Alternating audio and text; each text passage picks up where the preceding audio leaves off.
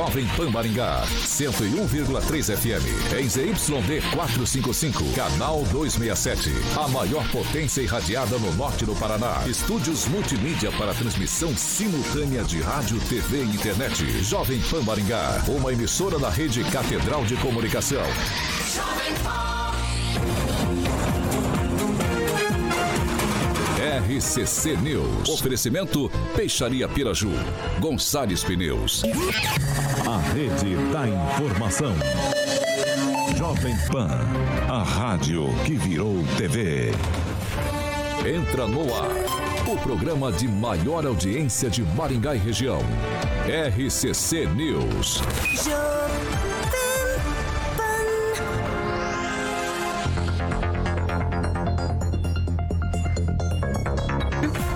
Agora sim, alô, alô, muito boa noite a você que nos acompanha aqui pela Rádio Jovem Pan Maringá, eu 101.3, sempre um prazer ter você aqui comigo. Professor Itamar, quem esqueceu de ligar o microfone hoje fui eu, vê se pode.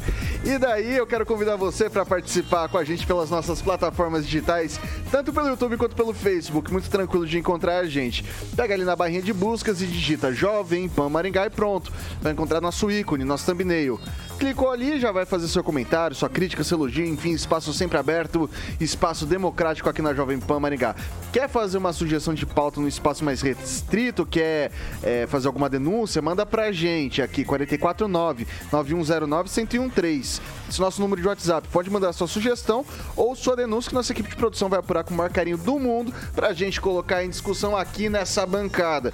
Quer debater com os nossos comentaristas? Tranquilinho também, 44 2101 0008, repetindo, 44 2101 0008. Esse nosso número de telefone pode ligar que quem? Carioquinha prontamente vai colocar você no ar e você vai poder debater aqui com a nossa bancada. Ah, dado esse recadinho inicial, vamos para a bancada mais bonita, competente e reverente do Rádio Maringaense. Ô Samuca, tem como colocar na câmera aberta? Coloca na câmera aberta para mim por gentileza. Pode colocar na câmera aberta. Para quem acompanha a gente pelas plataformas digitais, olha lá quem que tá aqui, ó. Celestino. Boa noite, Celestino. Profissional, né? Eu sou funcionário padrão. É isso aí, a nossa bancada. Boa noite, Vitor. Boa noite, Carioca. Boa noite, professor Itamar. Boa noite, os ouvintes. E aí eu conclamo os ouvintes da Rádio Jovem Pan a assistir a entrevista do Direto ao Ponto, que está gravada nas nossas plataformas né, da Jovem Pan, a, do desembargador Sebastião Coelho, que foi dada ontem para o Augusto Nunes. Bom, esse é o Emerson Celestino e vamos diretamente para Grande, Grande Jacareí quando a gente conversa com o professor Itamar. Muito boa noite, seja muito bem-vindo, professor. Boa noite, Vitor. Aqui no Reino dos Capiaus, estamos em paz. Tá frio e chovendo todos os dias. Tô, tô chateado. É isso, Vitor. Ele que é o maior skate jockey, hoje eu vou falar com calma de Maringá, Paraná, Brasil, América do Sul, América Latina, mundo, por que não dizer galáxia ou universo? Ele é titular do Rock and Pop, também do Jurassic Pan. Alexandre Mota, carioca. Muito boa noite. Boa noite, Vitão, Vitor Faria, meu querido amigo Celestino e o grande professor Itamar, como sempre elegante, junto com o Vitor. Você vê que o, o Celestino, o professor Itamar e o Vitão, sempre na beca, né, Celestino? Sempre, é, executivo. Executivos, né? estão, estão galãs aí, dois, dois gatos. Quem, quem, quem me dera, quem é, me dera, é. quem me dera, Gato, quem me dera. É exagero seu. Carioca, contei minha história pro carroceiro até o cavalo chorou. Até o cavalo chorou. Até o cavalo chorou. Que isso. Que Bom, isso. dado esse recadinho inicial para nossa bancada, para o nosso time de comentaristas, hoje a dupla de comentaristas, Vamos aos destaques de hoje, Carioquinha. Agora, os destaques do dia. Jovem Pan. Prefeitura de Maringá abre chamamento público para médicos para realizar cirurgias e procedimentos médicos de maneira geral e mais. Paraná Pesquisa indica ex-presidente Lula na frente. Segundo turno é cenário provável, segundo essa pesquisa. Vamos que vamos. A notícia que você precisa saber. No seu rádio e na internet. Jovem Pan. São 6 horas e 1 minuto. Repita. 6 e 1. A Prefeitura de Maringá está disposta a gastar até 21 milhões e 600 mil reais na área da saúde do município. Um investimento de 21 milhões e 600 mil reais. A licitação que será na modalidade de inexigibilidade, ou seja, a contratação se dá em razão da inviabilidade da competição ou da necessidade do procedimento licitatório e terá os envelopes abertos no dia 3 de novembro. O serviço é para o credenciamento de prestadores de serviço na área da saúde pública, privada ou sem fins lucrativos que tenham interesse em prestar serviços ambulatoriais e hospitalares aos usuários do Sistema Único de Saúde, a fim de complementar a rede municipal. Para os procedimentos ambulatoriais, o município está disposto a gastar até 9 milhões e 600 mil reais.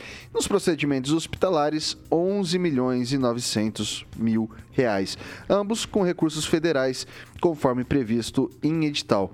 Alguns dos procedimentos de consultas que serão contratadas na serão contratadas são na área de urologia, dermatologia, gastrologia, oftalmologia, neurologia, além de dezenas de cirurgias nas mais diversas áreas, como gastro, ortopedia, otorrino, entre tantas outras.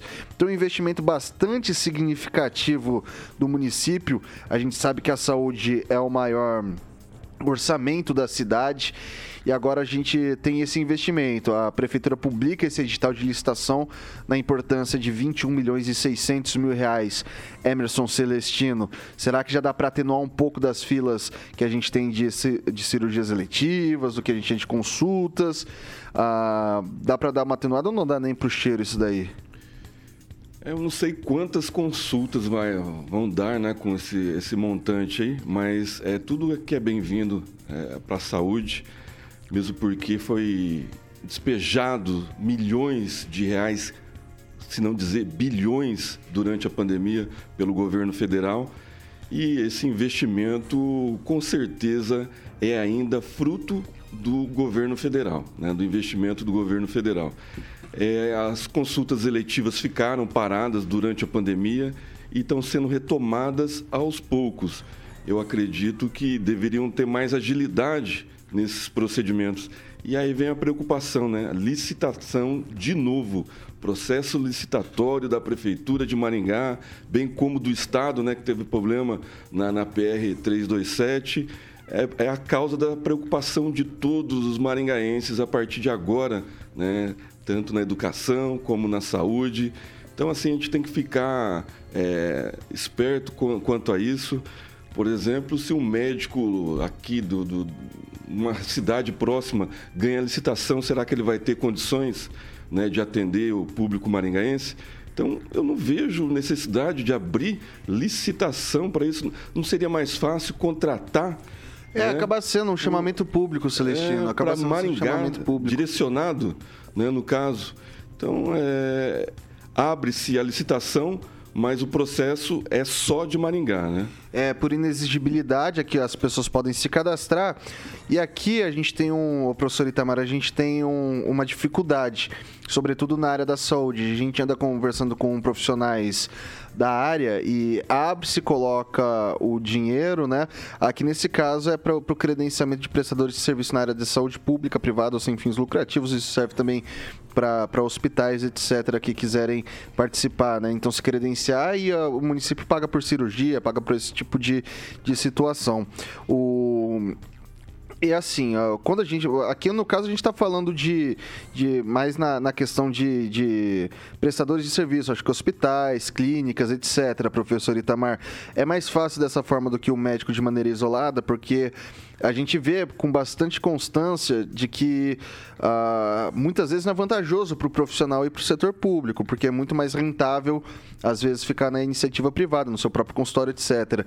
Nesse caso, que você está contratando serviços específicos, será que funciona um pouco melhor? É, em tese, é, essa é uma forma de suplementar aquilo que você não tem com seus médicos contratados, né? E aí, uma, uma questão interessante de observar, né? até antes de chegar na sua questão, o, o, o Vitor, é que esses procedimentos, qualquer procedimento médico, né? menos da Covid, tá? mas qualquer procedimento médico, quanto mais cedo cuidar, se o município vai ter que oferecer essa consulta, vai ter que oferecer, vai ter que oferecer uma cirurgia, muito melhor antecipar isso, porque quanto mais retarda o processo de tratamento de todas as doenças, com exceção de uma, né? O custo é menor, o paciente fica menos tempo, é, digamos assim, no, na recuperação, volta ao trabalho mais rápido e o município acaba, inclusive, poupando. Então, assim, é, é, é importante tomar as providências em especial nesse segmento de procedimento simples e preventivo. A prefeitura precisa, o Estado de modo geral, não é a prefeitura que está aí na, na ponta do, do, serviço, precisa tomar providências nesse sentido, né? Então, assim, imagina alguém que está com um problema de arteriosclerose, né? Na fase inicial, digamos assim, está com um problema de colesterol alto e tudo mais. Se ele não tomar as providências, se o médico não lhe consultar, se não tomar as medidas imediatas, isso poderá resultar numa doença mais grave, até no infarto ou em outras complicações. Vai custar muito mais para o município. Então, a modalidade de você contratar sem ser um funcionário da prefeitura tem muitas vantagens. Uma coisa que nós temos frisado aqui bastante vezes, né? Quando você faz isso, você não não compra um funcionário para sempre. Porque o servidor público é legal, né? Mas é, ele trabalha, depois ele vai se aposentar, ou ele se afasta, ou ele tem um problema, tudo fica um ônus do próprio caixa da prefeitura. E aí ele morre, ainda passa a pensão para o filho, para a esposa, e vai aí, se for o caso do filho, até os 21 anos de idade. Então, poder adquirir nesse formato já é uma coisa boa. Mas o melhor ainda é que isso pode resolver o problema, pelo menos em tese, né? Imediatamente, antes que a moléstia, né? antes que o, problema de saúde que a pessoa tenha se agrave.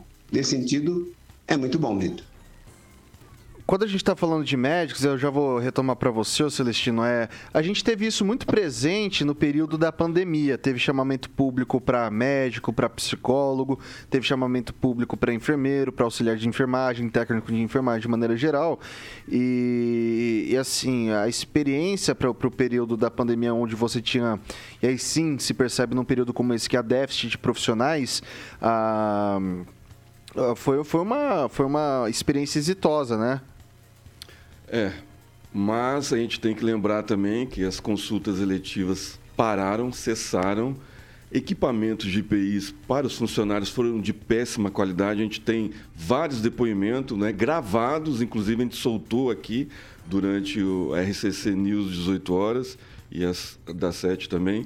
E aí eu lembro um, um ouvinte que mandou uma mensagem para mim ontem a respeito do que a gente estava comentando, Vitor, sobre o, o limite prudencial né? A prefeitura vai fazer mais é, CMEs e aí vai se contratar mais. E aí foi levantado né, pelo comentarista Luiz Neto a respeito que a gente está dentro ainda e vai ficar ali dentro do limite prudencial. E aí, e o hospital da criança? Como que fica nessa?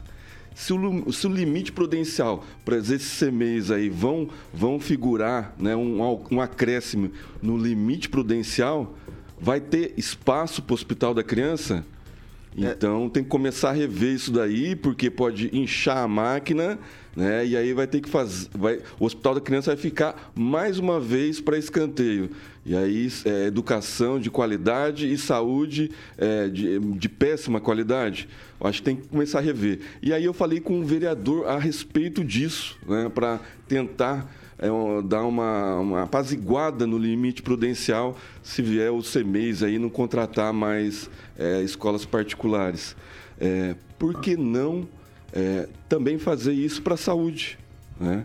É, contratar né, o hospital, o hospital da criança também terceirizar algumas mas essa, alas. Essa, essa, na verdade, essa ideia, a ideia, a mas... ideia desde o começo desse hospital é o Estado ele vai montar e a prefeitura abriria uma licitação para contratar alguém para administrar. Sim. E daí essa se, se pagaria nessa forma, né? Então e não aí, entraria no limite é, prudencial. E aí também, a respeito do CMEs, a prefeitura entraria com o prédio né, e contrataria, é, terceirizaria o serviço é, de professores, auxiliares, auxiliares de limpeza e só administraria o, o prédio construído pela própria prefeitura. Também ficaria abaixo do limite prudencial e não precisaria chamamento público né, de concurso para novos professores, novos auxiliares, pessoal de limpeza. Também é uma, uma proposta, uma ideia que eu dei para um vereador, líder do prefeito, Alex Chaves. Ele gostou da ideia e vai tentar é, passar isso para o prefeito, ver se há viabilidade técnica e jurídica para isso. É, só reforçando aqui, esses 21 milhões são provenientes do governo federal. Então, esses 21 milhões e 600 mil reais é. para fazer isso daí é, são Fora provenientes do governo federal. Veio. São 6 horas e 11 minutos. Repita. 6 e 11. Pessoal, ontem a Jovem Pan Maringá trouxe informação sobre a decisão judicial que dá razão à Prefeitura de Maringá no que diz respeito ao reajuste do piso ou a implementação do piso salarial do magistério, sobretudo dos educadores infantis. Com uma paralisão marcada para essa quinta-feira, dia 29, o Sindicato dos Servidores Públicos Municipais de Maringá emitiu uma nota sobre esse despacho da, da juíza Vera Lúcia. Confira um trechinho do que disse o sindicato, tá? É, na noite de ontem, 26 de setembro, a direção do Cismar tomou conhecimento sobre a decisão da juíza Vera Lúcia Feiu, da Sexta Vara Federal de Curitiba, que alega inconstitucionalidade na implementação do piso do magistério. Apesar do reajuste já ser aplicado em diversos municípios de variados estados do Brasil, a medida da magistrada de Curitiba reforça o histórico caráter de classe da justiça brasileira, que em momentos decisivos tem de atuar contra todo o conjunto da classe trabalhadora. A decisão dessa segunda-feira é um desdobramento do pacote de ataques promovido pela administração de Ulisses Maia do PSD contra os servidores municipais e contra o sindicato que representa a categoria. Desde fevereiro desse ano, o prefeito Ulisses Maia e o vice Edson Escabora, o chefe de gabinete Domingos Trevisan e a Procuradoria-Geral do município, sob assinatura de Nabil Bilman, é, reconheceram a existência do piso e prometeram a implementação do reajuste para os profissionais do magistério. Por essa razão, o Cismar sempre esteve aberto para o recebimento de uma proposta da prefeitura como forma de se avançar rumo à maior valorização das servidoras e de servidores municipais. A nota é um pouco mais extensa. Convido a quem quiser, você pode procurar, você pode encontrar tranquilamente essa nota pelas redes sociais e também pelo, é, pela internet de maneira geral. E daí aqui seguimos com o embate Emerson Celestino. E a gente traz essa suíte porque ontem trouxemos em, em primeira mão essa, essa notícia do, desse despacho, dessa decisão e não tivemos tempo hábil de ouvir o sindicato, e por isso, em nome do bom jornalismo, trazemos agora o outro lado dessa, dessa questão.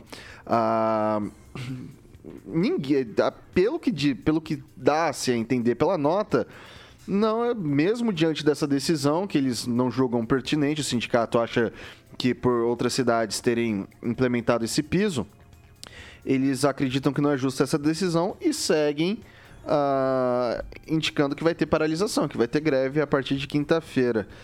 E aí, nessa queda de braço, nessa pancadaria entre sindicato e Prefeitura de Maringá, o nocaute fica com a criança municipal, com a criança daqui do município, que precisa da, da creche? Pois é, Vitor, parece que sim. A valorização dos professores, dos servidores, como modo geral, é salutar, né? Todo mundo quer um bom atendimento, contribuinte. Né? Lembrando que vocês são servidores do contribuinte. O contribuinte tem que ser valorizado, né? tem que ser bem atendido e exige isso na maior parte. Então, assim, é, deixando bem claro para a população maringaense o, o pessoal da, de 20 horas ganha o, o, o, teto, ganha o piso certinho. O pessoal de 40 horas ganha acima do piso nacional desde fevereiro. E o que o pessoal está reivindicando é para o pessoal de 30 horas, a equiparação. Lembrando que a Prefeitura de Maringá tem uma tabela de progressão para professores que estudam mais, se dedicam mais a mestrado, a doutorado, isso vai incrementando o salário. Né? Isso que o sindicato deveria fazer. Né? É, auxiliar o professor, indicar o professor, orientar o professor a fazer um mestrado, a fazer um doutorado, um pós-doutorado, para incrementar o seu salário e não ficar reivindicando, é, vamos dizer assim, ilegalmente, né, como a juíza mesmo é, atribuiu no seu despacho, é, reajuste, né? imputando para a prefeitura, empurrando para o prefeito reajuste que não é devido. Né? Sendo que o pessoal de 40 horas já está recebendo acima do teto, acima do piso, o pessoal de 20 horas tudo certinho, é só para o pessoal de 30 horas. Então, assim, é uma negociação é, é, em véspera eleitoral, não sei se é para tumultuar, eu, eu, eu, eu, presumo o diálogo né, entre as partes para ver que, que, que não vai prejudicar nossas crianças que já ficou, ficaram dois anos né, sem aula foram bastante prejudicadas, tiveram os uniformes atrasados. Então eu, eu prefiro a, a negociação. Eu, eu, apelo aqui pelo, para, para o sindicato, né, fazer essa análise mais coerente da situação e entrar no acordo com a prefeitura, bem como a prefeitura ouvir as partes dos sindicatos né, ouvir os professores e tentar encaixar esse pessoal de 30 horas ali entre o, os pisos né, de 20 e de 40, para tem que ser justo. Né? Tem que ser junto. O professor que estuda mais ganha mais. Não dá para equiparar um pós-doutorado com alguém que só fez lá o curso né, superior. Então, assim, vamos ter um equilíbrio né, nessa, toda, nessa situação, nesse embrólio todo. Espero que o diálogo prevaleça e que não prejudique tanto os alunos, nossas crianças, como os pais que precisam trabalhar e deixar os alunos, os, as suas crianças no, no, no CEMEIS. Professor Itamar. Olha, eu primeiro queria tirar uma dúvida, porque eu já ouvi duas versões. É, o que os professores estão reivindicando é ter 1,5 vezes o piso dos professores de 20 horas. É isso? É isso, Vitor? Você tem essa informação? Ó, oh, uh, repete, por gentileza, se deu uma cortada aqui, professor. É, o, os professores estão reivindicando que eles recebam, né, o piso seja deles 1,5 vezes né, o piso do professor de 20 horas. Né? Não, Eles não estão reivindicando não, não, os professores o, de 40 horas. O, o, que acontece é o seguinte, isso daí é uma história longa, mas hoje a gente está com tempo, eu vou contar a história. Vamos lá. É, o que aconteceu foi o seguinte, a gente teve no começo do ano, a gente até debateu isso aqui na bancada, que o presidente Bolsonaro ele assinou uma portaria é, reajustando a tabela, o piso salarial do magistério. O, o sindicato ele argumenta que o piso nacional do magistério ele está amparado numa lei específica e que essa lei diz que é para o pessoal a partir do ensino médio, que não faz distinção do ensino médio para o pessoal que tem o curso superior. O que, que, aconteceu? Uh, isso foi editado já em fevereiro, posso estar enganado com alguma outra data, né?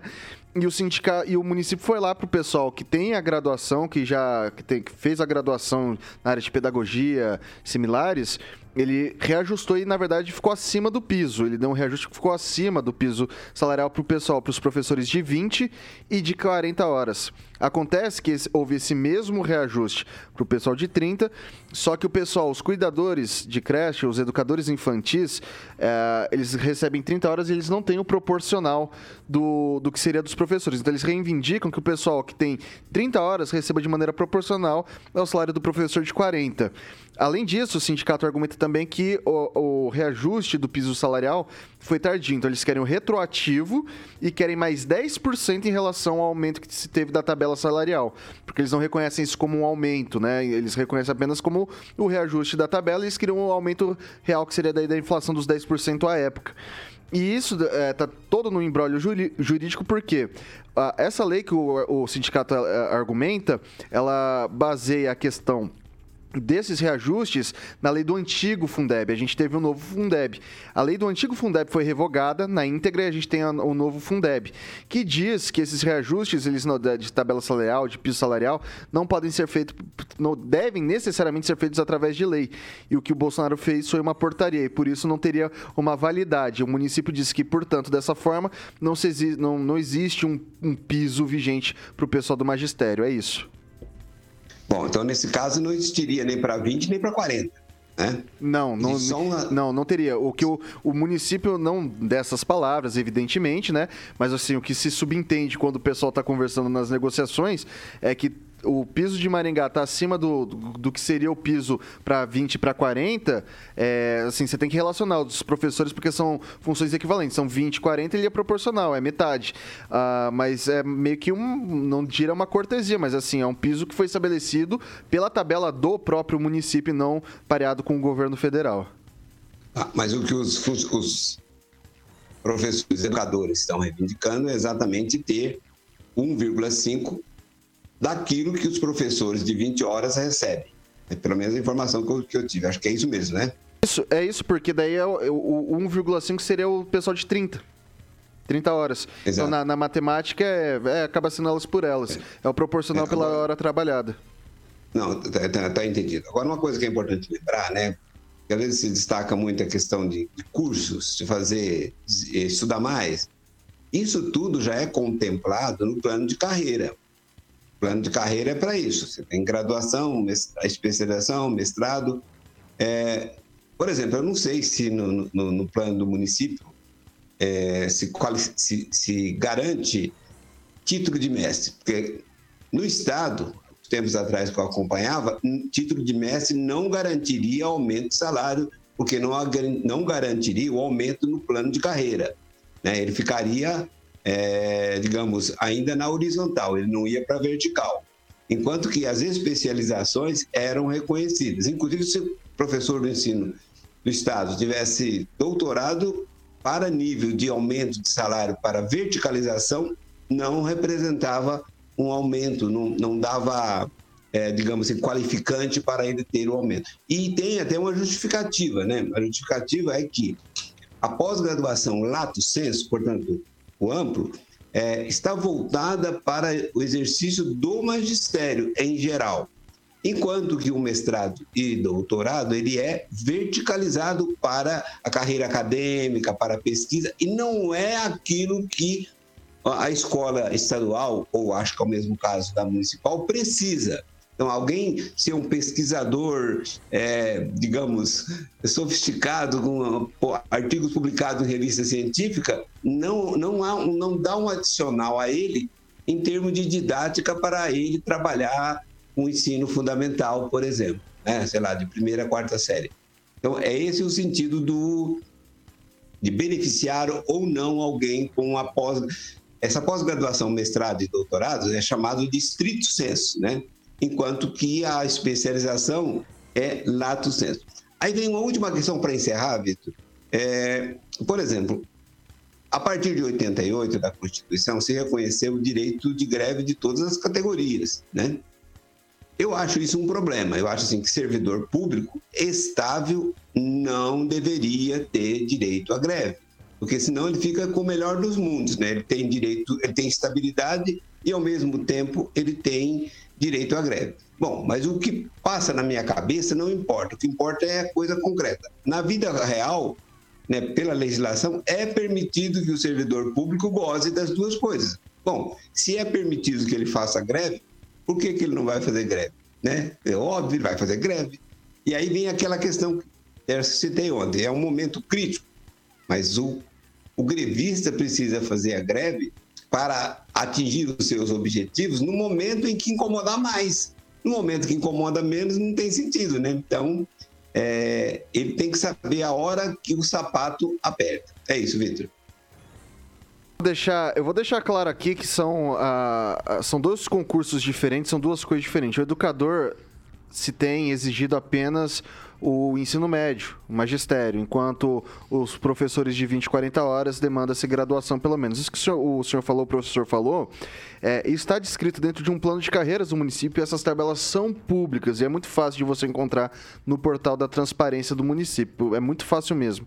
É, e ali a gente tem as gratificações por ano, né, de trabalho, de serviço prestado ao município e também, professor, nesse caso, para os cuidadores de creche, você tem o ensino médio, graduação, a especialização, mestrado e doutorado. Então, conforme você vai passando por esses, por esses status, né, especialista, mestre doutor, o seu salário também vai aumentando é, na, na, na, rede pública municipal aqui de Maringá. É... Então, só deixar registrado, isso, o sindicato, ele argumenta isso, a gente já trouxe a decisão da justiça ontem, vastamente uh, argumentada, extremamente descrita, e mais importante, é uma jurisprudência que se repete conforme os municípios estão judicializando esse tipo de coisa. Uh, trouxemos também já um impacto fiscal disso, que não é pouco dinheiro, são 54 milhões de reais, sem contar os servidores inativos. Então, agora tá, tá na mão do sindicato, tá na mão da, da Prefeitura de Maringá o que, que vai se decidir a partir disso tudo. São 6 horas e 26 minutos. Repita. 6 e 26. Oi? Vai, fala. Boa, boa noite, Luiz Neto. Boa noite, Vitor. Boa noite a todos que nos acompanham. Eu já falei muito sobre isso durante essa semana, mas eu queria chamar os nossos ouvintes a refletir em relação a tudo isso. E eu acho que é a seguinte situação, né? É, salvo engano, valor, os valores pagos são acima dos pagos pelo Estado do Paraná, a maioria dos municípios do Estado do Paraná. E é, é triste você ver você fazer tanto, tanto, tanto, tanto, tanto, tanto, tanto e receber do sindicato o dia que diz não é possível fazer uma devolutiva como essa. Né? O Vale Alimentação, uma grande conquista, trimestralidade, outra grande conquista, entre outras situações e receber isso de, em volta. Então só serve para dizer o seguinte: enquanto você faz, você presta. O dia que você não pode fazer, você não presta mais. O, são 6 horas e 27 minutos. Repita. 6 e 27 a gente faz um rápido intervalo aqui pelo Dial 101.3 e a gente segue pelas nossas plataformas digitais, tanto pelo YouTube quanto pelo Facebook. Não sai daí que a gente volta já já. RCC News. Oferecimento. Gonçalves Pneus, Avenida Brasil 5681, próxima Praça do Peladão. Fone 3122 2200. Peixaria Piraju, Avenida Colombo 5030. Peixaria Piraju. Fone 3029 4041. A Piraju completa 50 anos. São cinco décadas oferecendo o melhor atendimento, peixes frescos do mar e do rio e variedades em pratos prontos para você levar para casa, porque tudo que é gostoso a Piraju tem. Piraju 3029 4041. Imagina uma loja que tem um Está de volta aqui pelas plataformas digitais da Jovem Pan Maringá. Quero convidar você, meu caro ouvinte, minha cara ouvinte, a se inscrever no canal, ativar as notificações, deixar seu like e, claro, seus comentários, que agora é o momento do seu comentário. Celestino, o que, que o pessoal está falando por aí? Mandar um abraço para o nosso ouvinte das 7, das 18, o Ricardo Antunes. Né? Ele fala a respeito de, de, aumento dos vereadores que a gente comentou semana passada, deu bastante buchiche.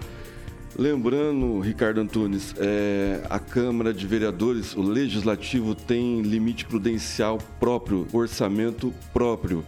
E dentro desse limite cabe os 23 vereadores, que é a proposição de, da maioria, de da, alguns políticos da cidade, vários partidos que querem, tem espaço, né? Dentro do orçamento tem espaço, dentro do limite prudencial tem espaço e não onera a folha de pagamento da prefeitura, okay. porque são folhas separadas. Ok, vai lá, Luiz Neto. Na verdade, dá, com, com o dinheiro que é mandado para a Câmara, 5% do orçamento, dá para ter muitos e muitos mais vereadores. A questão é que a lei permite 23 devido ao crescimento de eleitores da cidade, né? Acredito que o aumento de representatividade seria importante quando a gente tem poucos representantes numa cidade tão grande, as decisões elas ficam para poucos definirem o futuro de tanta gente. Então vale refletir. Registrar a participação dos ouvintes, Rogério Mariani, está dizendo não queremos mais vereadores. E entre os ouvintes que estão nos acompanhando aí, agradecer a audiência e o carinho de vocês, né, Vitor, que é tão importante. É isso que move a gente. Professor Itamar, e aí? Eu queria mandar um abraço para o Dinor Chagas, todos os dias acompanha nosso programa, e para o Uzuna, também, que é um, um ouvinte assíduo. Além de outros que eu já citei essa semana, que acompanha todos os dias, como a Ruth Setoguchi, José Flávio Pereira, tá? E tem um aqui que pediu para não dizer o nome, mas ele tá, estava citando a questão de um candidato a, ao Senado aí que de, despreza a sua candidata à presidência para pegar uma carona no nome do Bolsonaro, mesmo ele tendo tacado pedra no presidente. É isso aí, Vitor.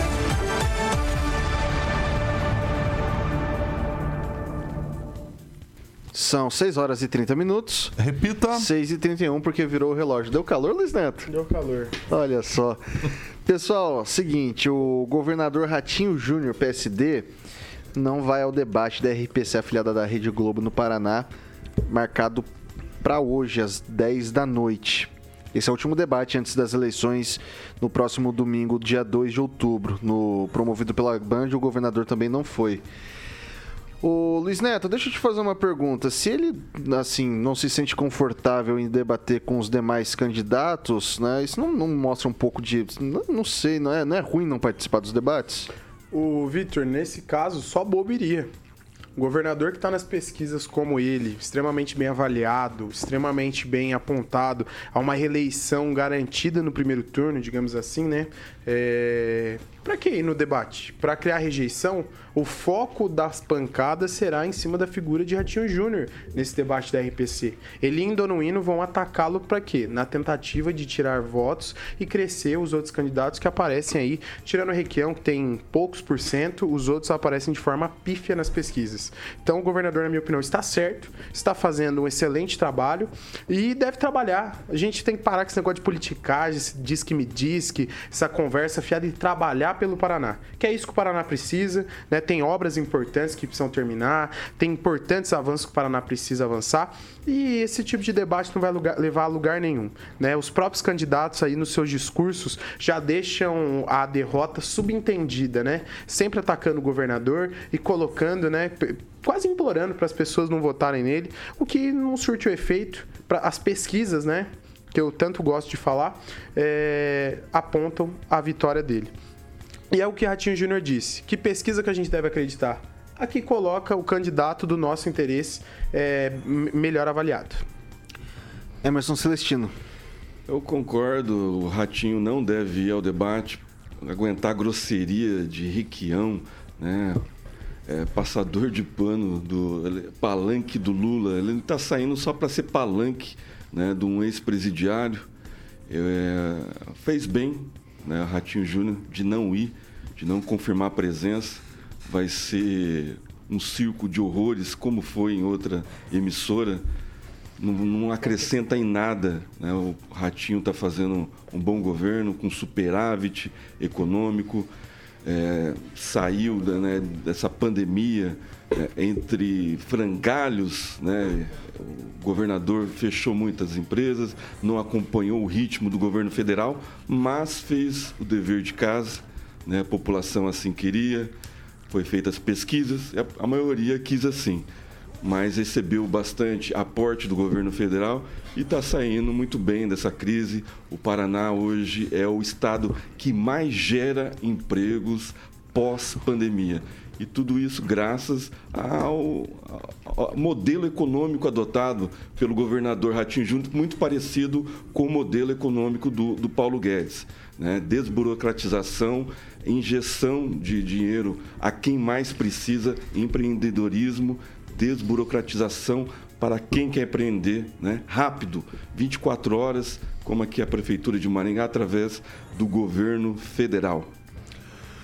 Professor Itamar, é, a saída mais, é, diria, inteligente do atual governador rumo à reeleição não participar do debate, isso é, do ponto de vista político, é bom para ele? Eu acho que politicamente ele não tem nada a perder de faltar ao debate, né? Até porque nesse debate dos candidatos a governador, de candidatos, inclusive, então, que são inexpressivos, não é só porque a pesquisa não aponta, não, são pessoas inexpressivas mesmo, né? É, muitos, eu, eu nunca ouvi falar o nome deles. E olha que eu morei no Paraná até dezembro do ano passado. Mesmo assim, nunca ouvi falar o nome de algumas figuras daí. É, então, digamos assim, é, é uma forma do, do, governador evitar essa fauna toda, né? De gente, inclusive, o que está mais à frente, que é o Requião, tem esse discurso dele ácido, né? corrosivo, com raiva, sempre aquele ar de quem está brigando, né? Ele copia, inclusive, esse, esse semblante que ele faz do Lula, provavelmente, né? Ou o Lula que copia dele, né? Porque o Requião é, é candidato, acho que antes do Lula, inclusive. Bom, os dois estão ali na mesma idade. Então, é, não, não vejo vantagem para ele participar. O, pro, o prejuízo maior vai ser da própria televisão, né? Porque sem o principal candidato, o debate vai flopar. E por parte dos outros candidatos que prepararam o discurso, arrumaram pegadinhas para, digamos assim, alfinetar o ratinho, ele não vai, eles vão ficar falando entre eles e a audiência vai lá embaixo, né? Então, é, não acho que é uma boa alternativa se negar ao debate. O mais interessante é se participar sempre, mas analisando politicamente, a sua assessoria deve ter apontado nesse caminho. É isso, Vitor. Ô, Luiz Neto, só vamos continuar um pouquinho nesse, nesse assunto, porque assim, a, a de maneira geral, o pessoal que não participa dos debates é amplamente criticado. Em 2018, mesmo depois de levar uma facada, os candidatos criticaram, teve uma parcela da população que, que pedia para que o presidente Bolsonaro participasse dos debates. A gente entende toda uma situação adversa naquele momento. E a gente teve o ex-presidente Lula, que na, no, no, fim de semana não participou do, do, do, debate do debate que houve do pool ali do SBT, CNN, etc. Uh, a partir do momento que você para de debater com pessoas oponentes, com, pessoas, adversários políticos, são visões distintas. Isso não empobrece talvez um pouco do, do do, do, que você tem de propositivo para o governo do Estado? Quer dizer, é, todo mundo que está lá, todos os candidatos, ninguém tem nada a agregar para debater, para incitar a reflexão do governador? Ele já está num nível que não precisa ouvir os outros? No ponto de vista é, democrático, extremamente válido as suas afirmações, na minha opinião, né? Mas no ponto de vista eleitoreiro, que é na qual o que os candidatos pensam, como eles planejam suas campanhas, é, não é nada interessante para o Ratinho, né? Tudo que eu disse é pautado numa questão básica. O governador é bem avaliado hoje, faz um trabalho reconhecido, foi apontado como melhor governador do Brasil. É, e tudo isso, Vitor, é já algo consolidado. As pesquisas apontam o nome dele né, entre, os, entre os, os de todos os candidatos, o mais votado. E não vale a pena esse desgaste. Né? E depois aí, depois da eleição do, do presidente Bolsonaro, essa questão ela começou a ser um pouco relativizada, essa questão dos debates. Antigamente, e acredito que até hoje, em determinadas situações, eleições, determinadas eleições, o debate é decisivo para a escolha é, dos paranaenses. Mas o, o Ratinho Júnior está praticamente disputando sozinho não teve um candidato de nível, de força e de capacidade para superar ele nessas eleições. Então, na minha opinião, não bota preocupação. É uma eleição que deve ser ganha no primeiro turno, ao meu ver, e falta nos candidatos talvez um pouco de renovo, vigor e até disposição para construir, para debater e para fazer sim as mudanças que o, que o Paraná precisa. Enquanto a gente não tem esse nome, o Ratinho se mostra aí como a melhor opção para os eleitores. Vai lá, Celestino. Fazendo um paralelo entre o governador Ratinho e o presidente Bolsonaro, e aí eu remeto a 2018, quando o presidente não tinha condições de participar de debates, né, é outra história. Agora, voltando a 2022, quando o presidente tem, pode participar e tem a mostrar, né, a gente lembra que ele não tem espaço, a não ser na Rádio Jovem Pan, a não ser nos canais Jovem Pan, para mostrar, né, através dos comentaristas, é, o que o governo Bolsonaro fez. Né? Diferentemente do Ratinho Júnior, que tem um canal de televisão, tem uma ampla né, rede de, de informações é, do governo estadual que re, replica as ações do governo. Então, o Ratinho Júnior não precisa mostrar porque ele está na mídia. Né? Diferentemente do presidente Bolsonaro, que tem que ocupar porque o maior canal de televisão, onde vai ser o debate hoje, né, para governador, já está mostrando há muito tempo o governo do Estado. E na quinta-feira vai ser dos presidentes, aonde o presidente não tem vez, não tem voz desde 2018. Né? Então o Lula vai participar, o, o ex-presidiário vai participar só do debate da Globo, porque ele levou uma, uma paulada no debate da, da, Bandeirantes, né? No SBT ele não foi porque não estava o William Bonner lá. Ele aprendeu que só vai em debate se tiver o mediador William Bonner. Então o presidente Bolsonaro ele vai participar do debate do, da, da, da do consórcio, diferentemente do Ratinho, porque ambos tem é, diferentemente tratamento né, nessas duas emissoras. Então, o presidente, okay. o governador fez, faz bem e o presidente faz bem em ir, porque ele tem muito a mostrar. Pode falar, Luiz. Não, só discordando aqui do Emerson, finalzinho, né? Achei que tava bom, mas eu vou discordar. Acredito que o governador Ratinho Júnior, ele apoia o presidente Bolsonaro por uma questão de, de pensamento, mas não nada se reflete a questão do, do Ratinho Júnior não ir no debate da RPC com o presidente Bolsonaro ir no debate da Globo. Acho que, que não, são, você não que... entendeu minha são colocação. questões difusas e separadas. O governador Ratinho tem um bom não, relacionamento com diferentes. todas as... O governador Ratinho Júnior teve a mídia... tem um excelente teve toda a mídia tem um excelente relacionamento em cima com todas dele. as imprensas. O, é. o presidente sempre foi boicotado desde ah, 2019. Emerson, é bem não diferente. funciona bem assim. É o, bem a gente sabe que, o, que, o, que a comunicação do, do governo mandou, é falha, mandou, falha, mandou dinheiro para todas as emissoras do governo federal, independente de ter mandado menos ou mais, todas foram contempladas. É. Então, assim, eu acho que, que, a situação a gente tem que ponderar Muita e coisa, pesar. Muitas obras, muitos a projetos gente tem que pesar. Que Agora, em relação a isso, o Renê que nos acompanha, ele fez um comentário muito pertinente. Ele disse o seguinte, que no debate deveria se debater ideias e não ataques. Eu acho que o debate ele deveria ser assim. E a gente rever é, é, quem age de maneira suja durante o debate. Porque às vezes é exposto a família das pessoas, exposto situações, e não situações que envolvem a vida pública, mas sim a vida pessoal. E é isso que a gente tem que refletir. A gente tem que debater ideias e não pessoas. Um modelo de debate legal foi, aconteceu ontem na Gazeta do Povo, né, com os senadores. Então, é, a cada dois senadores era chamado né, para fazer uma sabatina entre eles. Né? Você pergunta três minutos e responde a mesma pergunta é, num tema específico ali com o mediador. E o Álvaro Dias não foi, o Moro foi sozinho, só que eu, eu, eu vou ser bem sério o com Moro você. foi sozinho? Como o Moro assim? Foi sozinho. O, Álvaro Dias não foi no debate. Mas eles estão é... juntos? Não estou sabendo que eles estavam juntos. O debate não era dois só, senadores, é, não, é só você somar. Não, não, um não. mais um é dois. É, mas e... foi todos. Não, todos tiveram oportunidade de ser sabatinados o, o Álvaro entre Dias eles. não foi e para debater e com... o melhor saiu o Paulo concluir? Martins. Não, maravilha. O, o, Conclua. o Álvaro Dias não foi é, o Moro debateu sozinho alguns temas. Eu acho que isso é importante. É outra questão que também interfere. O Álvaro Dias está na frente nas pesquisas, em segundo lugar o Moro. O Paulo Martins vem com uma votação bem baixa, né, uma intenção de voto baixa é, durante esse período. As, as e as, todas as pesquisas que estão aparecendo, os 30% que você falou que votariam, é, não, as pesquisas não internas não mostram isso. Mas, enfim, pesquisa interna é registrada, enquanto pois forem é, registradas, então, a gente suas... tem que avaliar. Mas não são minhas. Você são acredita nas pesquisas do IPEC para o Senado, mas não acredita para presidente. Pesquisas amplamente Incrível divulgadas. Isso, eu nunca, Datafolha, eu nunca né? falei que eu não acredito em pesquisa. Incrível Eu disse isso, que né? tem É muita pesquisas e incoerência. pesquisas. É muita pesquisas direcionadas, na minha opinião, e É. pesquisas que não são direcionadas. Ok, pessoal, a gente já vai falar de quando a gente já o candidato, ó, você ó, acredita. eu, É sempre assim. eu, eu É agora, assim. eu agora, É, Luiz. Neto, eu agora.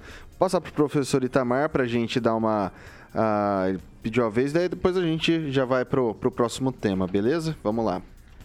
Bom, a questão da, da verba que até o Neto citou aí, não, a verba faz a diferença sim, tem uma importância. É só olhar a quantidade de verba, como foi o índice da redução do governo federal, que passou a repassar verba para os meios de comunicação devido à sua audiência, a, digamos, a população alcançada e não em função dos conchavos como era antes.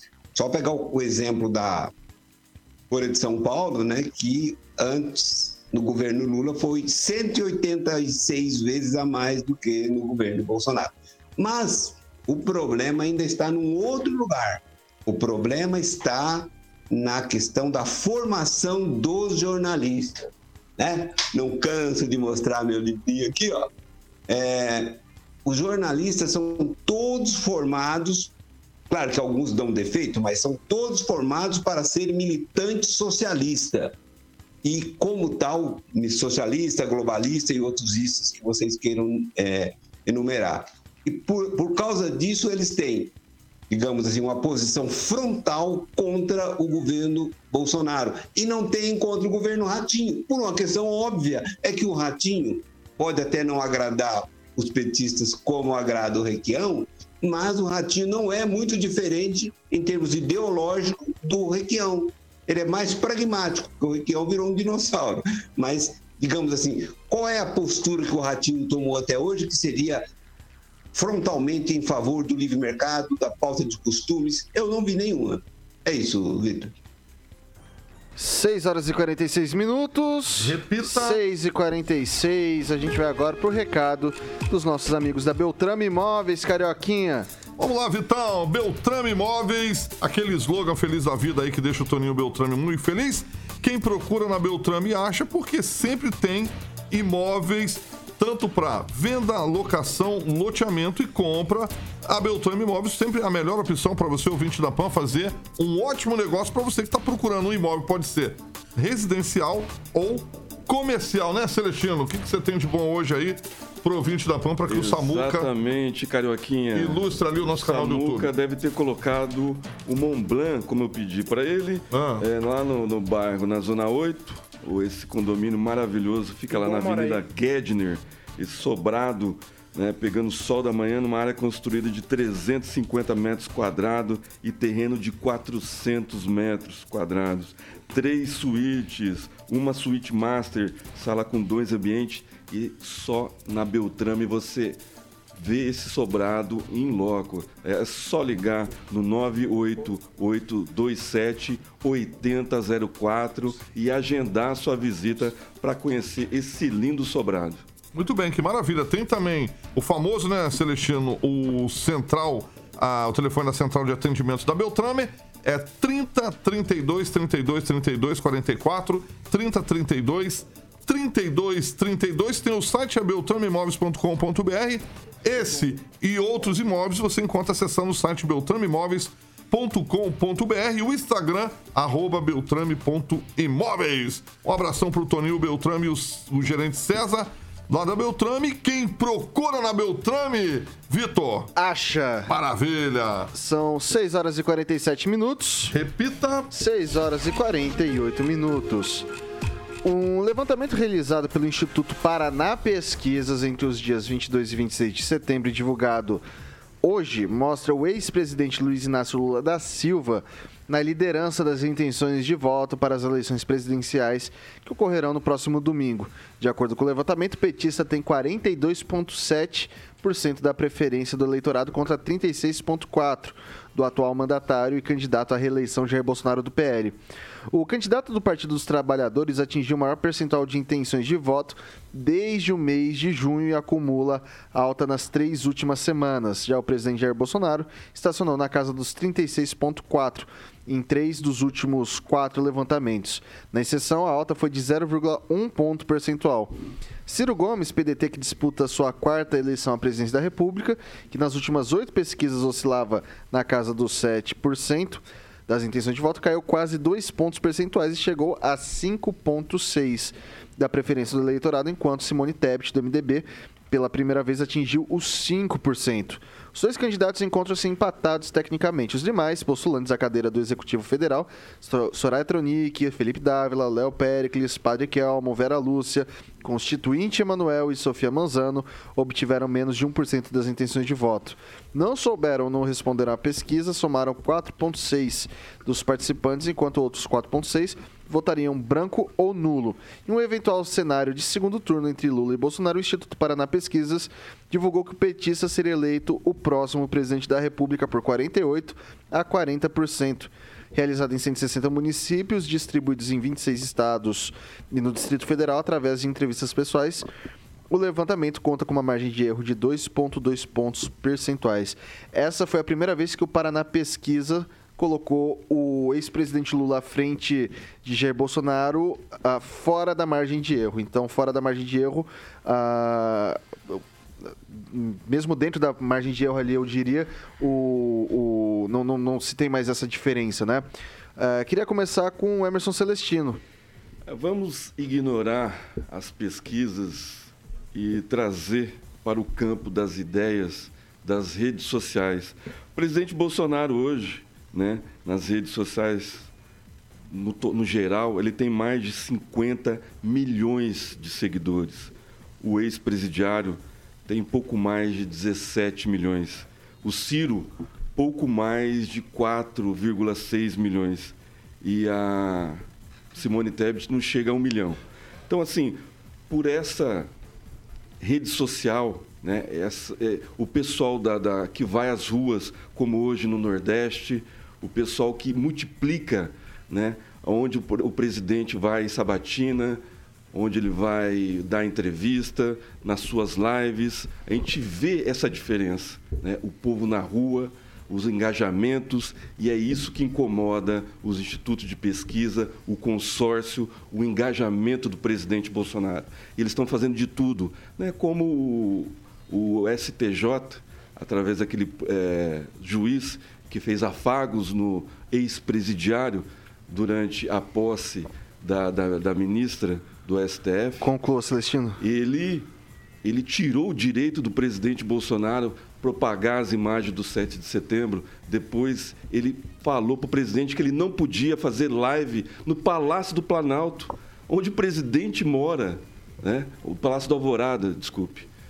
Então, assim, estão fazendo de tudo para que, maquiando as, as notícias, as pesquisas, se conclua o golpe que o desembargador Sebastião Coelho disse Ok. ontem. O golpe já foi dado. Professor Itamar. Bem, Vitor, eu, digamos assim, é, vamos, vamos pegar a questão. O desespero não está no bloco do Bolsonaro, o desespero está do outro lado, a ponto da ministra Carmen Lúcia obrigar a retirar os outdoor que tinha na capital, de São- de capital federal de Brasília, porque tinha as cores verde e amarelo. Olha, ninguém toma uma, uma decisão dessa se estiver tranquilo. Então, qualquer coisa que possa lembrar o Bolsonaro é, já virou paranoia na cabeça desse povo. E aí, qual que é o consolo que eles têm? O consolo são as pesquisas. E aí, quem entende um pouquinho da parte teórica das pesquisas sabe que a pesquisa que lhe entrega aquilo que você quiser dependendo do público que você escolhe, os locais em que você analisa. E tem já vários eh, matemáticos, estatísticos fazendo análise, tem até vídeo na internet, mostrando as- a debilidade, por exemplo, do próprio Datafolha que ele pega. Ele vai mostrando que a, a estratificação feita, ela já está equivocada, que não corresponde à parte da população. E aí, para finalizar, né, qualquer tipo de análise que é feito assim, data povo, ontem eu vi uma pesquisa que era chamada data buzina. Duas pessoas estavam na beira da rodovia, na margem da rodovia, com uma, uma faixa Lula e ao mesmo do outro lado da faixa era Bolsonaro e pedia para buzinar. Quando colocava do Lula ninguém buzinava, quando colocava do Bolsonaro todo mundo buzinava. Então, onde é que estão esses eleitores além das pesquisas? Eles não existem, eles não vão, eles não estão nas redes sociais, eles não estão apoiando, não acompanham os pronunciamentos do Lula, não acompanham as lives do Lula, não vão aos comícios, só no, nas pesquisas que eles comparecem. Então, digamos, eu não posso me dar o luxo de acreditar nos mesmos mentirosos que mentiram para nós em 2018. É isso, Vitor. Para finalizar, Luiz Neto. É, que bom, né? Voltamos com Eimael, um democrata cristão, né? Um constituinte.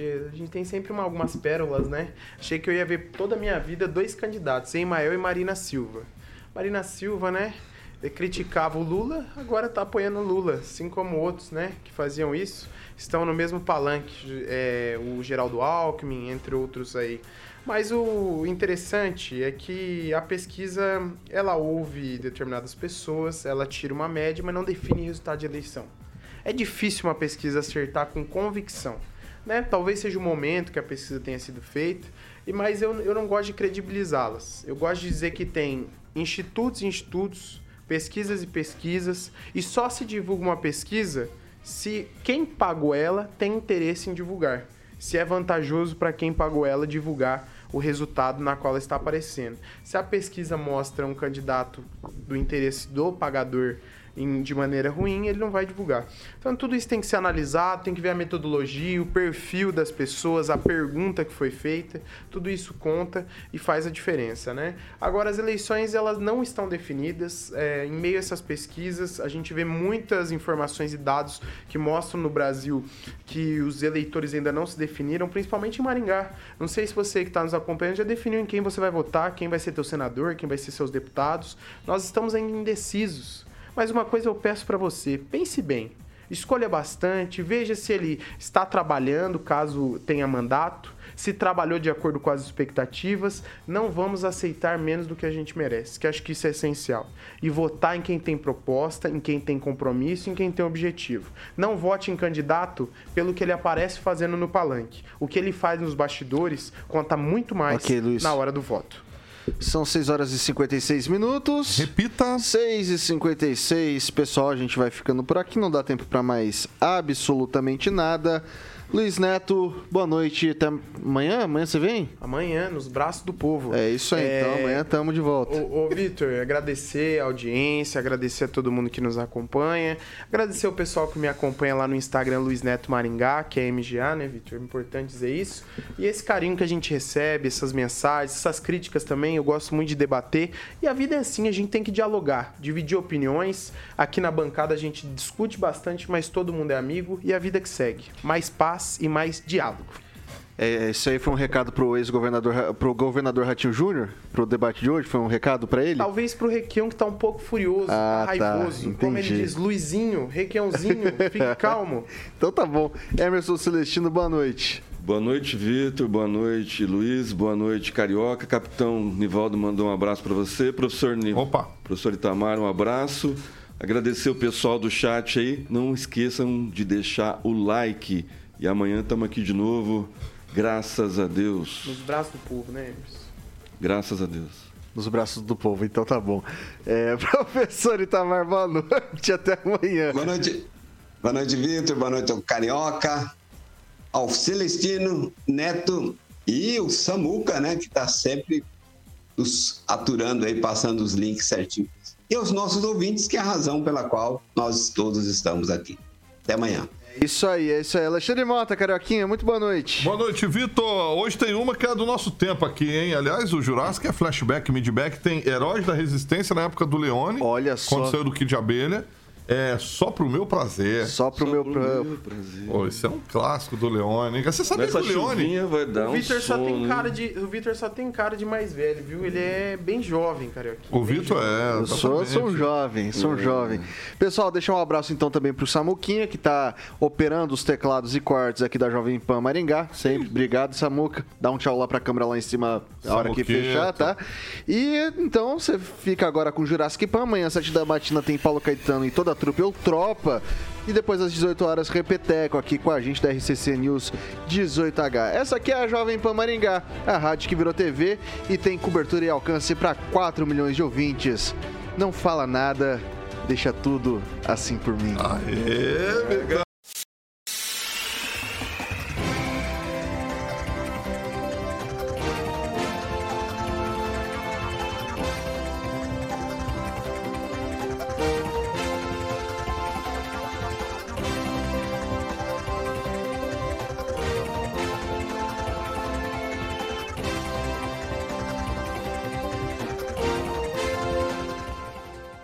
opinião de nossos comentaristas não reflete necessariamente a opinião da Rede Catedral de Comunicação.